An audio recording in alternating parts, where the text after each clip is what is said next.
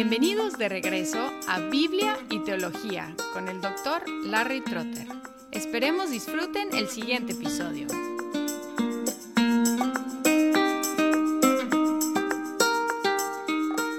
Hola y bienvenidos de regreso a Biblia y Teología, un podcast dedicado a la exposición bíblica y la enseñanza teológica. Hasta ahora hemos estado en dos diferentes disciplinas. Primero tuvimos una serie en lo que se llama la Introducción General a la Biblia, hablando del texto y del canon del Antiguo Testamento y del Nuevo Testamento. Luego entramos en lo que se llama la teología bíblica, en una serie sobre los pactos. Pronto vamos a estar en una serie que es de la disciplina de la teología sistemática pero vale la pena pararnos antes de entrar en esa nueva serie y hablar de definiciones. Desgraciadamente la expresión teología bíblica no es muy adecuada para describir esta disciplina, porque toda teología debe ser bíblica.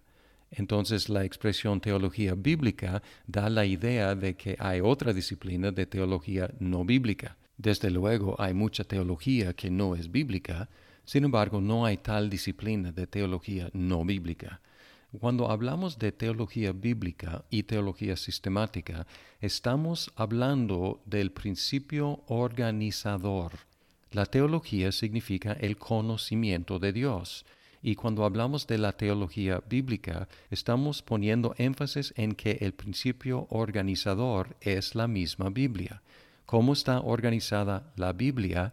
Y así organizamos nuestro conocimiento de Dios. Por lo tanto, la organización, siendo bíblica, es histórica o cronológica o canónica, es decir, vamos en el orden en el cual tenemos los libros de la Biblia. Es decir, que las divisiones son las divisiones naturales de la Biblia. Por ejemplo, podemos pensar en épocas como el tiempo patriarcal, el éxodo, la peregrinación, la conquista, la monarquía, la deportación, la restauración, el Evangelio, los hechos de los apóstoles. Alternativamente podemos hablar de grandes divisiones naturales de géneros literarios, la ley, la historia, los profetas, los evangelios. Y lo que hacemos es hacemos la pregunta, ¿cómo se reveló Dios? Cuál es el conocimiento de Dios que tenemos en el tiempo patriarcal, por ejemplo, o en la peregrinación, cómo se revela Dios en esas diferentes épocas. Vimos en la serie sobre los pactos esta pregunta. Vimos cómo Dios se iba revelando en diferentes épocas. La época de Adán, la época de Noé, la época de Abraham, la época de Moisés, la época de David y luego la época de los profetas. Y vimos que progresivamente Dios se iba revelando más y más. Esta es la disciplina de la teología bíblica. Es cronológica, histórica, sigue el orden en que Dios se ha revelado. En comparación, la teología sistemática es la organización del conocimiento de Dios en una forma lógica o temática, es decir, que su organización es una creación nuestra alrededor de preguntas sobre lo que la Biblia enseña sobre X tema. El principio organizador es el tema, no es la historia. Este hecho permite que investiguemos preguntas que la misma Biblia no hace directamente. Además, nos permite aplicar la Biblia a asuntos nuevos que no podrían haber sido contemplados en los tiempos de la Biblia. Al mismo tiempo representa un cierto peligro, porque inevitablemente pondremos más énfasis en unas preguntas que en otras, así distorsionando los resultados. Además, tenemos que reconocer que las respuestas que formulamos hasta cierto punto son nuestra creación, autoritativas en la medida en que corresponden a la palabra de Dios. En resumen, la teología bíblica sigue el orden de la Biblia, la teología sistemática sigue un tema y una pregunta sobre ese tema, tratando de ver qué dice la Biblia entera sobre ese tema, tomando textos de muchas partes de la Biblia que se dieron en diferentes épocas. El profesor Wayne Grudem tiene un libro de la teología sistemática y él identifica los tres pasos de la teología sistemática así. Primer paso, busque todos los versículos pertinentes al tema bajo consideración. Luego, segundo paso, leer, tomar notas y tratar de resumir los puntos que hacen los versículos relevantes. Tercer paso, resumir las enseñanzas de los varios versículos en uno o más declaraciones que la Biblia afirma respecto al tema entre manos. Por ejemplo, podemos escoger cualquier tema. ¿Qué dice la Biblia sobre el pecado? ¿Qué dice la Biblia sobre el libre albedrío? ¿Qué dice la Biblia sobre el bautismo? ¿Qué dice la Biblia sobre el infierno? ¿Qué dice la Biblia sobre X tema? Y luego vamos y buscamos todos los versículos que tocan ese tema y luego estudiamos cada uno de estos versículos y luego tratamos de resumir en unas declaraciones coherentes que reflejan la enseñanza de la Biblia entera. En la teología reformada típicamente hay siete divisiones primera división es lo que se llama prolegómena. Prolegómena es una palabra griega que quiere decir las cosas que tienen que decir antes de decir otras cosas. En el prolegómena se tratan la revelación de Dios y las escrituras, porque tenemos que hablar de la revelación de Dios y las escrituras antes de hablar de Dios, de Cristo o de cualquier otro tema, porque ahí se revelan estos temas. Y tenemos que poner la base. Por eso el prolegómena va primero. Luego sigue lo que se llama la teología. Ahora estamos usando la palabra teología en dos sentidos. La teología en sentido amplio significa todo el conocimiento de Dios, y toda esta disciplina es teología. Cuando hablamos de la teología en un sentido más restringido, estamos hablando de Dios específicamente, buscando entender la naturaleza de Dios, sus nombres y atributos, y también la Trinidad, la creación y la providencia. Y luego hablamos de antropología, que es el estudio del hombre o del ser humano la naturaleza del ser humano, su creación, su pecado, su redención. Y luego hablamos de la cristología y tiene lógica ir en este orden. Primero Dios, luego el hombre, y el hombre peca y que necesitamos un redentor y ahí entra Cristo.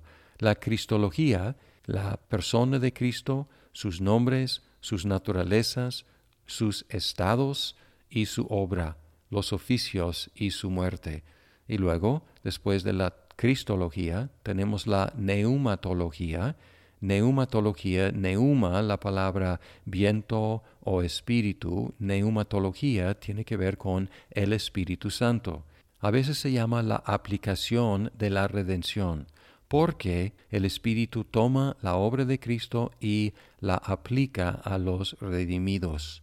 Luego hablamos de la eclesiología, que tiene que ver con la iglesia, la naturaleza de la iglesia, los oficios de la iglesia, los medios de gracia, incluyendo la palabra, el bautismo, la Santa Cena. Luego la escatología. Escatón es el final, entonces la escatología es el estudio de las últimas cosas. Temas como la muerte, estado intermedio, el milenio y el juicio final. Hay otro tema que está intermezclado con los otros temas y se llama soteriología. El soter en griego es el Salvador, la soteriología es la doctrina de la salvación. Normalmente está incluida en la cristología y en la neumatología. Entonces, ¿qué tenemos como temas mayores? Prolegómena, teología, antropología, cristología, neumatología, eclesiología, escatología y un tema que abarca otros temas, soteriología. Hasta ahora tenemos definiciones de la teología bíblica organizada cronológicamente y la teología sistemática organizada lógicamente.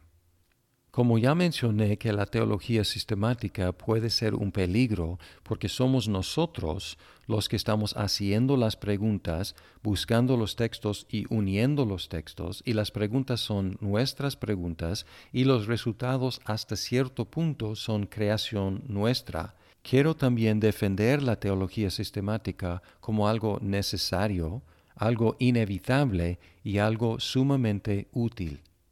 Es necesaria la teología sistemática porque muchas situaciones nos piden resumir la enseñanza bíblica sobre un tema en especial.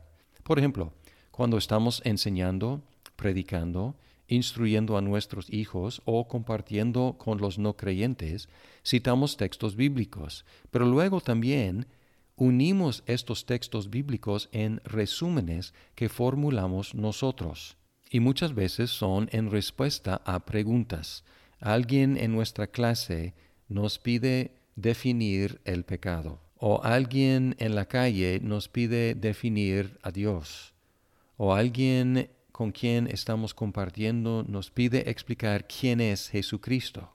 Y lo que hacemos es que tomamos diferentes textos y los unimos para dar una respuesta coherente y decir que la Biblia enseña esto sobre X tema. Es concebible simplemente citar textos, pero nadie lo hace. Todos naturalmente tomamos textos de diferentes partes y damos un resumen. Y en cuanto empezamos a resumir lo que la Biblia enseña acerca de un cierto tema, estamos haciendo la teología sistemática.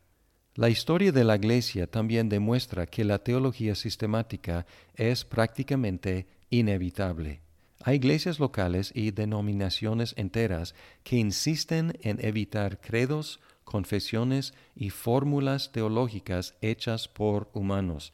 Afirman que creen solamente la Biblia y a veces dicen que no tienen una teología, solamente creen la Biblia. Pero estos grupos inmediatamente se encuentran en un problema. Por ejemplo, hay un dicho asociado con el movimiento restauración que aconteció en los Estados Unidos a mediados de los 1800. Querían regresar a la Biblia, querían evitar formulaciones humanas. Pero ellos tienen un dicho que va así, ningún credo sino a Cristo, ningún libro sino la Biblia, ninguna ley sino el amor, ningún nombre sino el divino.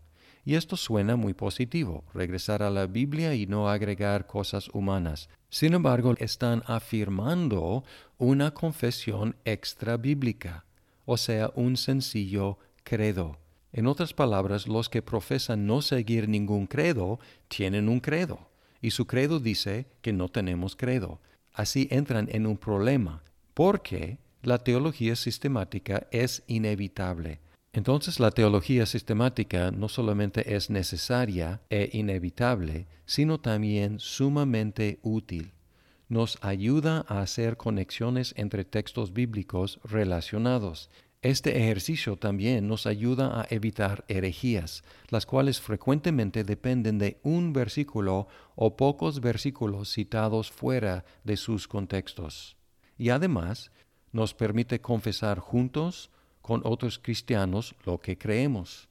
Nos permite formular respuestas bíblicas a las preguntas nuestras, de nuestros hermanos en la fe, de los que no creen, de nuestros hijos o de quienes pidan respuesta bíblica. Un día un amigo mío de trasfondo judío pero profesando ser ateo, me hizo una pregunta muy directa y sencilla. Él preguntó, ¿qué es Dios? Yo podría haberle entregado una Biblia diciéndole, lee este libro y sabrás quién es Dios. Pero él buscó un resumen. Entonces yo le dije, Dios es un espíritu infinito, eterno e inmutable en su ser, sabiduría, poder, santidad, bondad, justicia y verdad. Y no inventé en el momento esa definición. Recurrí al Catecismo Menor de Westminster la pregunta número cuatro, porque otros grandes teólogos habían tomado textos de muchas partes y habían llegado a ese resumen. Debajo de la respuesta a esa pregunta ¿qué es Dios? en el Catecismo Menor de Westminster hay más o menos 50 textos bíblicos. Y estos textos son para apoyar la respuesta, el resumen que el catecismo da. Así que, hecha bien la teología sistemática, tiene un autocorrector, porque siempre podemos recurrir a los textos bíblicos para asegurar de que el resumen de la teología sistemática es una expresión correcta de lo que la Biblia enseña. Muchas gracias por escuchar este episodio de Biblia y Teología. Esperamos que el programa sea de provecho para su vida. Hasta pronto.